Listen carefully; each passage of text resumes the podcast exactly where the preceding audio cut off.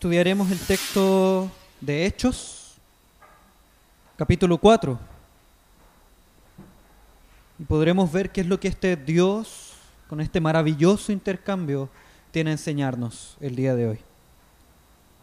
Hechos, capítulo 4, versículos 32 en adelante, hasta el capítulo 5, versículo 11.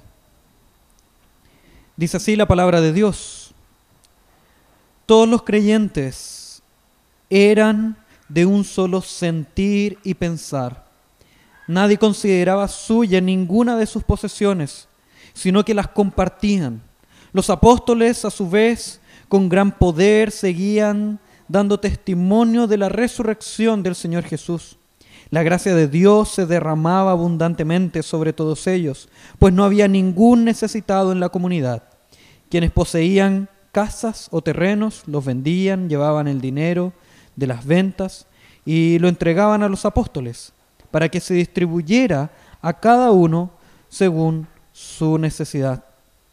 José, un levita natural de Chipre, a quien los apóstoles llamaban Bernabé, que significa consolador, vendió un terreno que poseía, llevó el dinero y lo puso a disposición de los apóstoles.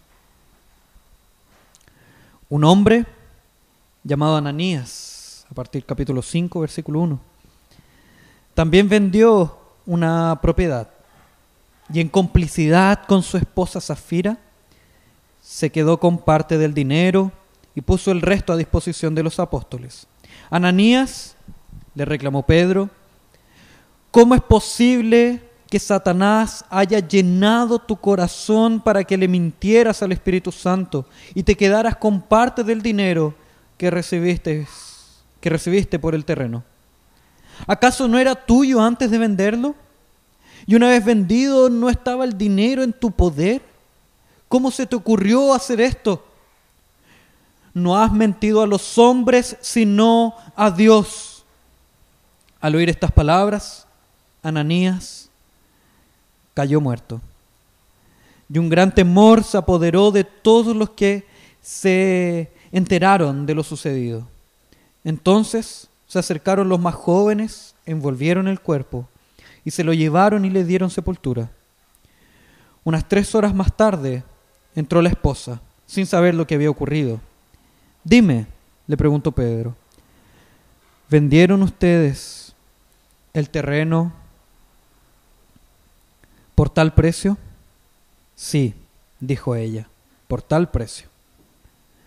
¿Por qué se pusieron de acuerdo para poner a prueba al Espíritu del Señor? Les recriminó Pedro. Mira, los que sepultaron a tu esposo acaban de regresar y ahora te llevarán a ti. En ese mismo instante ella cayó muerta a los pies de Pedro. Entonces entraron los jóvenes y al verla muerta, se la llevaron y le dieron sepultura al lado de su esposo. Y un gran temor se apoderó de toda la iglesia y de todos los que entraron de estos y todos los que se enteraron de estos sucesos. Antes de toda la, todo lo sucedido a nivel nacional, nosotros estudiábamos el libro de los Hechos como testigos de una misión, testigos de la misión de Cristo, testigos de la obra de Cristo. Y nosotros habíamos visto en los capítulos anteriores cómo el ejemplo de dos grandes testigos podía llenar nuestro corazón de la palabra de Cristo. Y ese ejemplo era el de Pedro y el de Juan, cómo ellos sin miedo, luego de haber sido llenados por el Espíritu Santo, oran por aquellos que están necesitados, oran en este caso por una persona que tenía problemas para andar, ella es sanada, y a partir de ahí comienza todo un camino, una trayectoria de sufrimiento. A partir de ahí los hombres se enteran de que ellos, por la palabra de Dios, por el poder de Dios, habían presenciado un milagro de la parte de Dios. Y es ahí donde ellos son llevados a testificar, donde ellos son llevados a defenderse delante de las autoridades y sin temor declaran que esa había sido una obra del propio Cristo. Y como sin temor predican a un Cristo crucificado.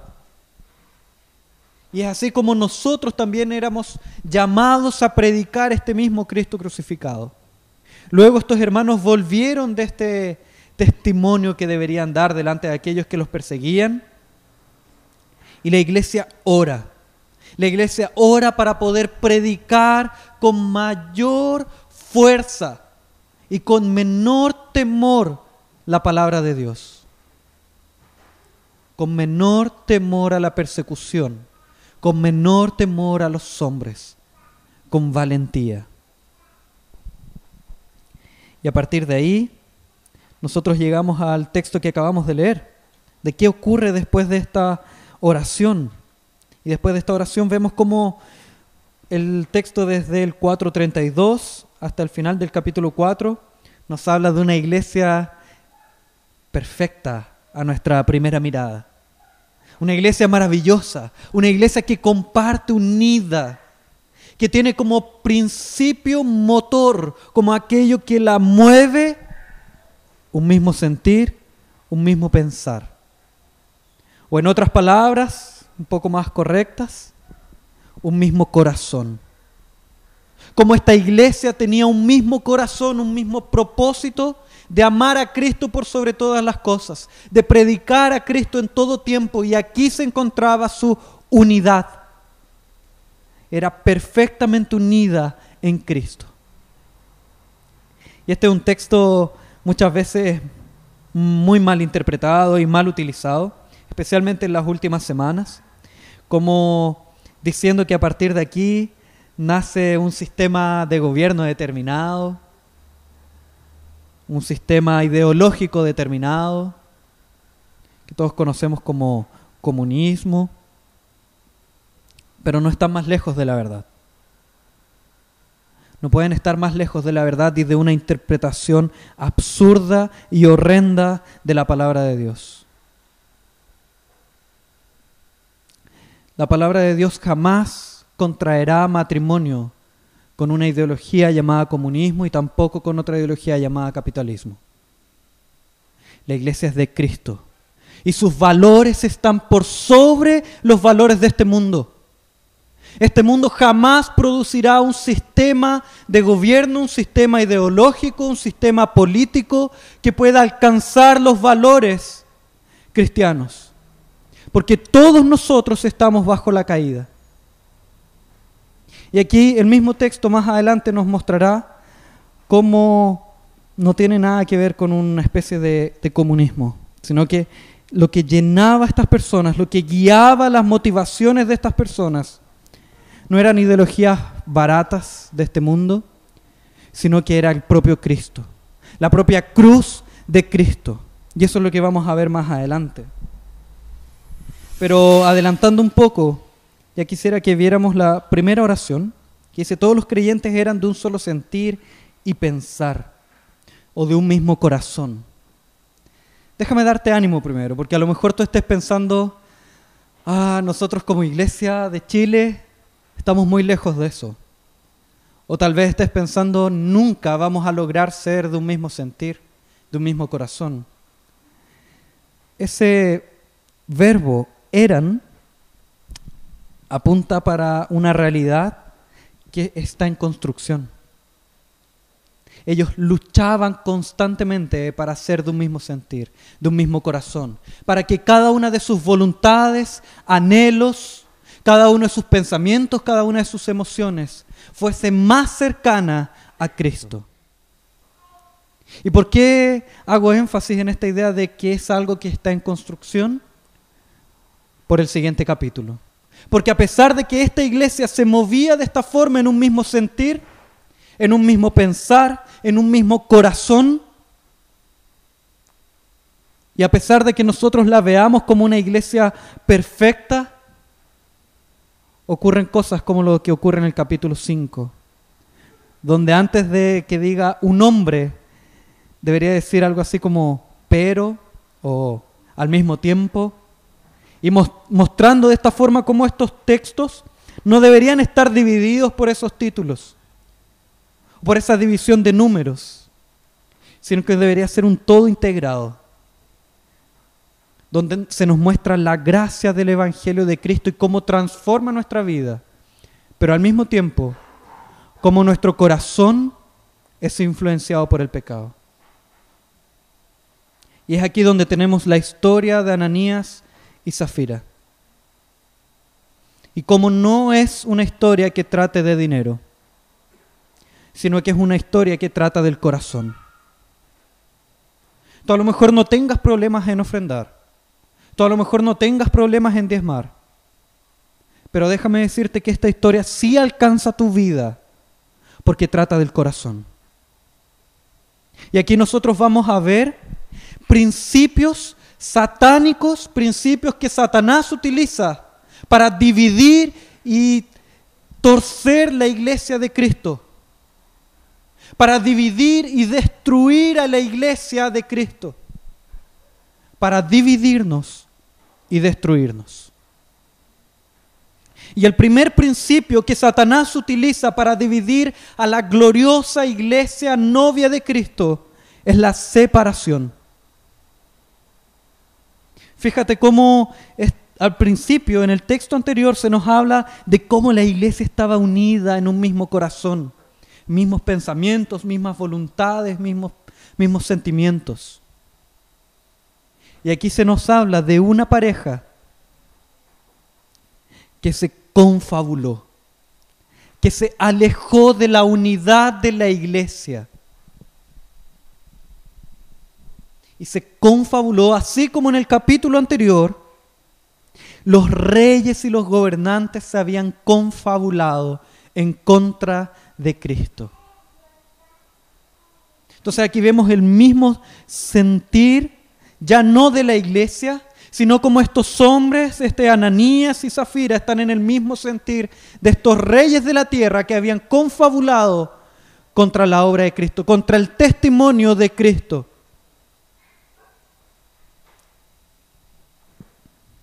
Y así como estos son, así es como Ananías y Zafira, esta pareja, confabulan en su corazón para quedarse con parte del dinero y al mismo tiempo poner el resto a disposición de los apóstoles. Y aquí algunos quizás puedan decir, ah, el problema es que ellos no dieron todo. El problema es que ellos vendieron una propiedad y no hicieron como los otros hermanos y entregaron todo. Déjame decirte, ese no es el problema. Esa no es la dificultad. Ese no es el pecado de estos hermanos. El verdadero pecado es el segundo principio que el Satanás utiliza, que es la autoglorificación, que es el glorificarnos a nosotros mismos, que es el colocarnos a nosotros en una posición en la que no deberíamos estar es mostrarnos delante de los hombres como aquello que nosotros no somos. Es aquel Satanás que dice en el oído, tú eres mejor que tu hermano. Tú puedes ser visto como el más grande de todos. Tú puedes ser visto como el que más aporta. Tú puedes ser visto como el que más trabaja. Tú puedes ser visto como el que más sirve. Tú, eres tú puedes ser visto como el más inteligente. Tu opinión está por sobre la de los demás. Los deseos de tu corazón están por sobre los otros. Tu opinión es siempre la correcta. Tus decisiones son siempre muy medidas y acuradas. Tus decisiones son las mejores. Tus decisiones siempre están en conformidad a la palabra. Y así tu corazón se va llenando de ti mismo. Incluso el texto es muy interesante, porque en el versículo 3 cuando dice, ¿cómo es posible que Satanás haya llenado tu corazón para que le mintieras al Espíritu Santo? También puede ser leído como, ¿con qué propósito Satanás ha llenado tu corazón? ¿Con qué fin? ¿Para qué? ¿Para qué llenó Satanás tu corazón con estas ideas? ¿Y por qué puede ser leído de esa forma? Porque más adelante continúa preguntando el apóstol, Y dice, ¿acaso no era tuyo antes de venderlo? ¿No estaba el dinero en tu poder? ¿Cómo se te ocurrió hacer esto? O sea, ¿para qué mientes de esta forma? ¿Para qué inventas esta forma de decir que todo lo que has dado es todo lo que has vendido? Siendo que tú perfectamente podías dar lo que diste y decir que no era todo lo que todo el precio que habían pagado por tu terreno. Él perfectamente pudo haber ofrendado el 50% de todo, perfectamente pudo haber ofrendado el 30% de todo, el 10% de todo, el 5% de todo lo que él había vendido. Nuevamente, el problema no es el dinero. El problema es el corazón. Y como el corazón de Ananías y Zafira había sido completamente tomado por Satanás. O quizás en otras palabras, había sido llenado de sí mismos. Como Satanás había llenado el corazón de sí mismos, de ellos mismos. Y como también nuestro corazón se llena de nosotros mismos. Y esto atenta en contra de la unidad de la iglesia.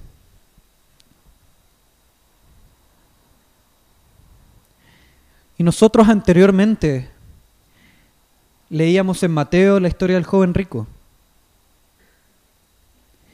Y veíamos cómo el problema del joven rico no eran tanto sus riquezas, sino que su corazón, que estaba completamente lleno de sí mismo.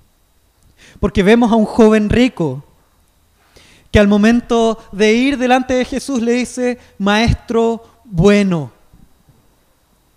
Y Jesús le dice que bien ha hecho, porque Él es el único bueno, porque Jesús es el único que es bueno. Pero después cuando Jesús lo confronta con la palabra de Dios, cuando Jesús confronta al joven rico con los mandamientos, el joven rico responde rápidamente, todos los he cumplido desde mi juventud, todos los he cumplido desde mi niñez. En otras palabras, yo soy bueno. Yo estoy al mismo nivel que tú. El corazón del joven rico había sido tomado de igual forma que el corazón de Ananías y Zafira. Y se sentaba él mismo en el trono de Dios, según él, obviamente. Según su corazón, el anhelo de su corazón, el deseo de su corazón el mayor sentimiento de su corazón era tener las fuerzas para sacar a Dios del trono y sentarse él mismo. Y este era el mismo deseo de Ananías y Zafira. Y este puede que sea también nuestro mismo deseo. A lo mejor no en relación a las riquezas, a lo mejor no en relación al dinero, pero sí a lo mejor en relación al estatus a lo mejor sí en relación a la inteligencia que podamos tener. A lo mejor sí en relación a las capacidades que podamos tener. A lo mejor sí en relación a nuestra familia y cómo nosotros queremos que ella sea vista como la familia perfecta. Y cómo nosotros capaz, somos capaces de edificar una familia perfecta. o también nosotros mismos, en relación a nosotros mismos y a nuestras luchas con el pecado. Como no queremos ser vistos como débiles y necesitados.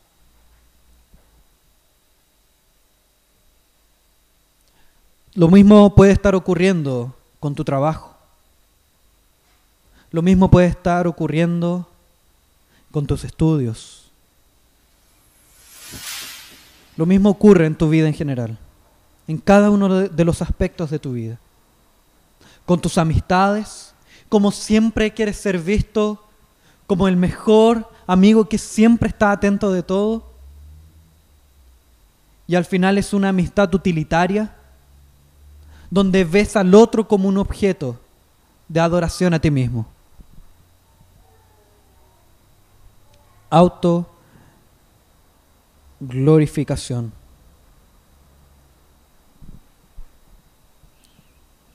El siguiente versículo, versículo 5, nos habla del temor. Nos habla de lo que ocasiona la muerte de Ananías en todos los que se enteraron de lo sucedido. Pero antes de, de, ver ese temor, que también lo podemos ver en el versículo 11, quiero que veamos el tercer principio que Satanás utiliza. El primero es el de la división, el de la separación, donde nosotros comenzamos a confabular y unirnos en un mismo sentir con Satanás y no en la iglesia, donde podemos ser incluso llevados por vientos de doctrinas que para las escrituras son doctrinas de demonios.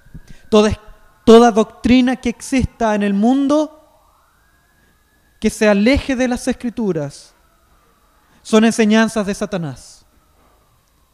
Toda doctrina que te aleje de Cristo es enseñanza de Satanás.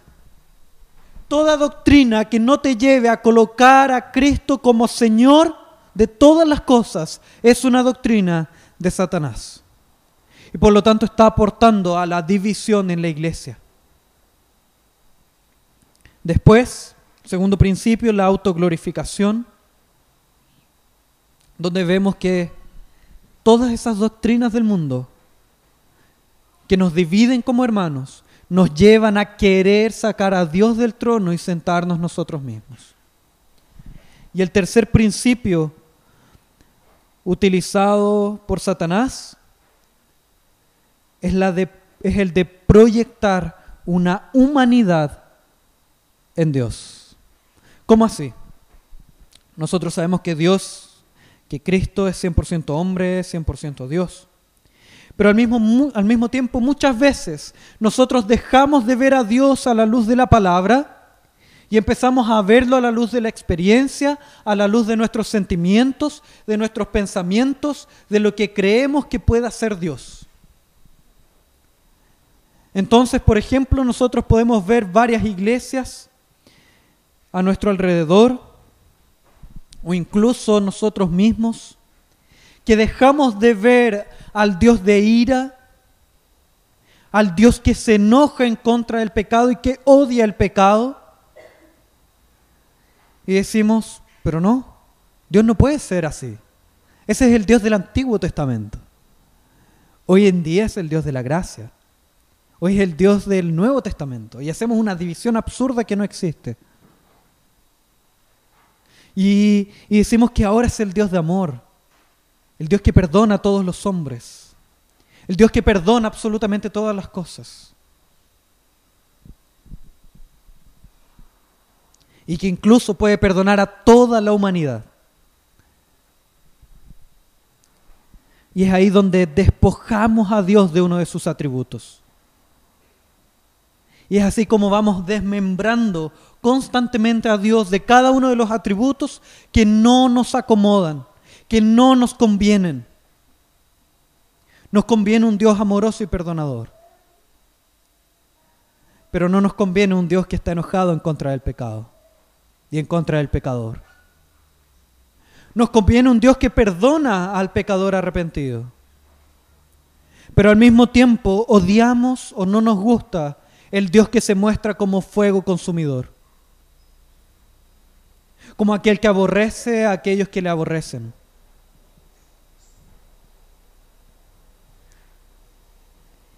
Y es así como vamos creando un Dios a nuestra imagen y a nuestra semejanza. Cuando empezamos a decir, yo creo que, yo pienso que Dios hace esto, yo creo que Dios no es tan así, y nos alejamos del Dios de la palabra, y déjame decirte que esto es mucho más fácil de hacer de lo que yo te estoy diciendo. Es simplemente dejar la Biblia de lado para poder caer en este error. Y déjame decirte cómo nosotros con mucha facilidad dejamos la escritura de lado. Y te invito a meditar y te invito a pensar en tu tiempo devocional en tu tiempo de conocer al Dios de la palabra, más allá del Dios que brota de tus sentimientos. En la antigüedad, en el tiempo de antes de Cristo, en el mundo griego, en el colegio nosotros pudimos aprender un poco sobre los dioses griegos y cómo ellos peleaban, discutían, se enojaban, tenían hijos con varias mujeres, tenían relaciones incestuosas, tenían incluso relaciones eh, homosexuales. Y eso ocurría porque eran hombres que estaban lejos de la verdad de la palabra. Y lo único que hace su corazón es crear dioses a su imagen y su semejanza. Déjame decirte que nosotros no estamos tan lejos. Nosotros como sociedad y nosotros como iglesia. También hemos creado un Dios a nuestra imagen, a nuestra semejanza. Lo hemos despojado de su divinidad y lo hemos transformado en un igual, así como el joven rico. Y ahora te invito a pensar un poco en esta idea del temor, ya que la muerte de Ananías y Zafira generó temor en los hombres, en todos aquellos que conocieron y supieron de esto que ocurrió. Una de las cosas que ha hecho la iglesia contemporánea es suavizar la palabra temor y hablar del temor de Dios, como bien se nos decía en una de las, en una de las ponencias del día jueves, hablar del temor de Dios como simplemente un temor reverencial, como un temor de respeto, así como el respeto que uno le tiene a un padre. Pero en este texto parece que ese no es el temor. Si bien es verdad que nosotros debemos reverenciar a nuestro Dios. El temor de Dios para las escrituras es temor, es miedo, es pavor, es fobia. Es ese miedo que te hace temblar profundamente. Porque tienes un miedo terrible de morir. El temor de Dios presentado por la palabra es el temor de Isaías. Que cuando ve la gloria de Dios, él dice, ay de mí que debería estar muerto en este momento, porque yo soy un hombre pecador y habito en un pueblo de impuros labios, un pueblo que ha pecado. ¿Cuántas veces nuestras oraciones se han llenado de pavor por estar delante de un Dios santo y contemplar nuestra vida y nuestro pecado? ¿Cuántas veces hemos dicho, ay de mí, que debería estar muerto ahora mismo porque yo he pecado en mi corazón? Y estoy delante de un Dios santo, eterno y perfecto que odia el pecado.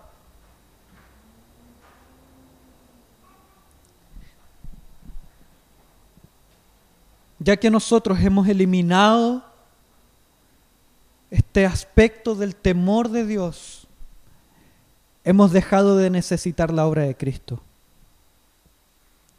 Y hemos dejado al mundo sin la necesidad de la obra de Cristo. Ya que Dios es un viejo pascuero celestial que está para darte todos tus regalos y todos tus placeres y todos tus deleites, entonces no hay ninguna necesidad de una cruz. No hay ninguna necesidad de una obra perfecta de Cristo en la cruz. Porque no hay a quien temer. Porque no hay un Dios airado, enojado, enrabiado, que odia el pecado.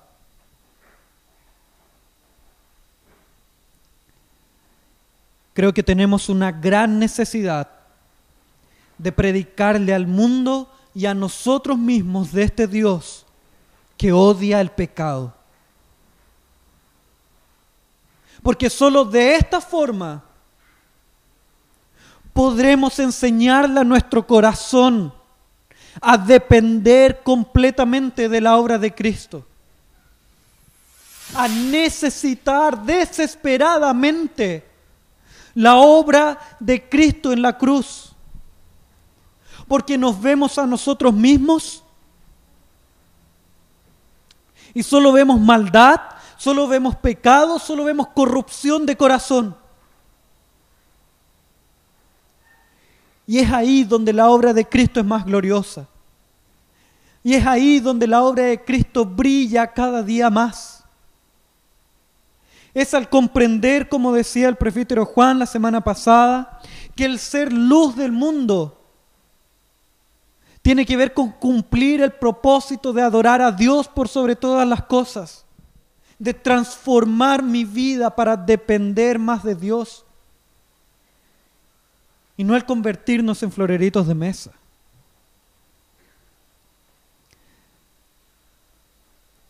La idea de ser luz, como bien era predicado semanas pasadas, es simplemente una ilustración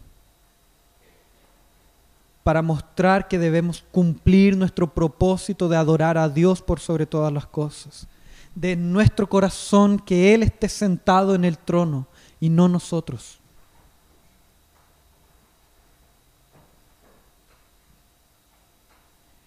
Y es de esta forma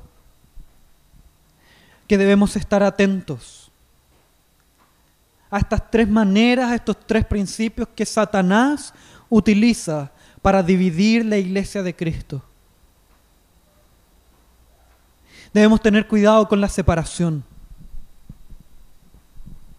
Cuidado, hermano, con las cosas que decimos y, las cosas que hacemos. Cuidado con hablar en contra de otro hermano. Cuidado con levantar falsos testimonios. Cuidado con enfatizar verdades con el propósito de dañar a otro. Cuidado, porque estás siendo tentado por Satanás en, este, en ese momento.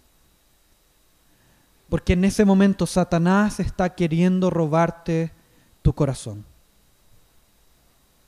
Cuidado con la autoglorificación. Cuidado con querer sentarte en el trono de Dios. Cuidado con querer ser como el joven rico que se creía a sí mismo bueno y al mismo nivel que Cristo Jesús. Cuidado de la autodependencia. Busca a tus hermanos. Busca en tus necesidades a tu iglesia. Porque en ello estarás buscando a Cristo. Porque en ello estarás comprendiendo que Cristo ha dejado a su iglesia para que juntos vivamos en este cuerpo de Cristo.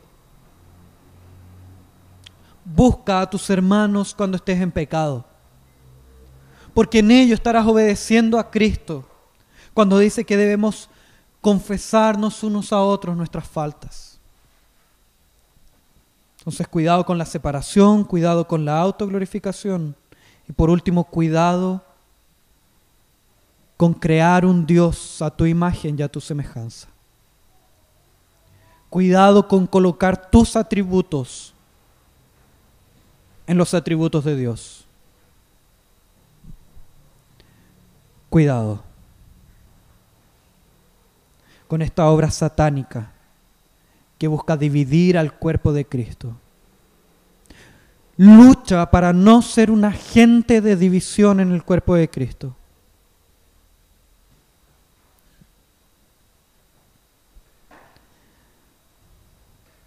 Porque pesada cosa es tentar al Espíritu Santo.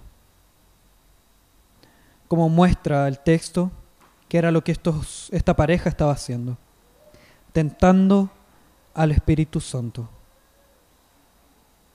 Te invito a orar para que nuestro corazón sea un corazón cada vez más dependiente de la palabra de Dios.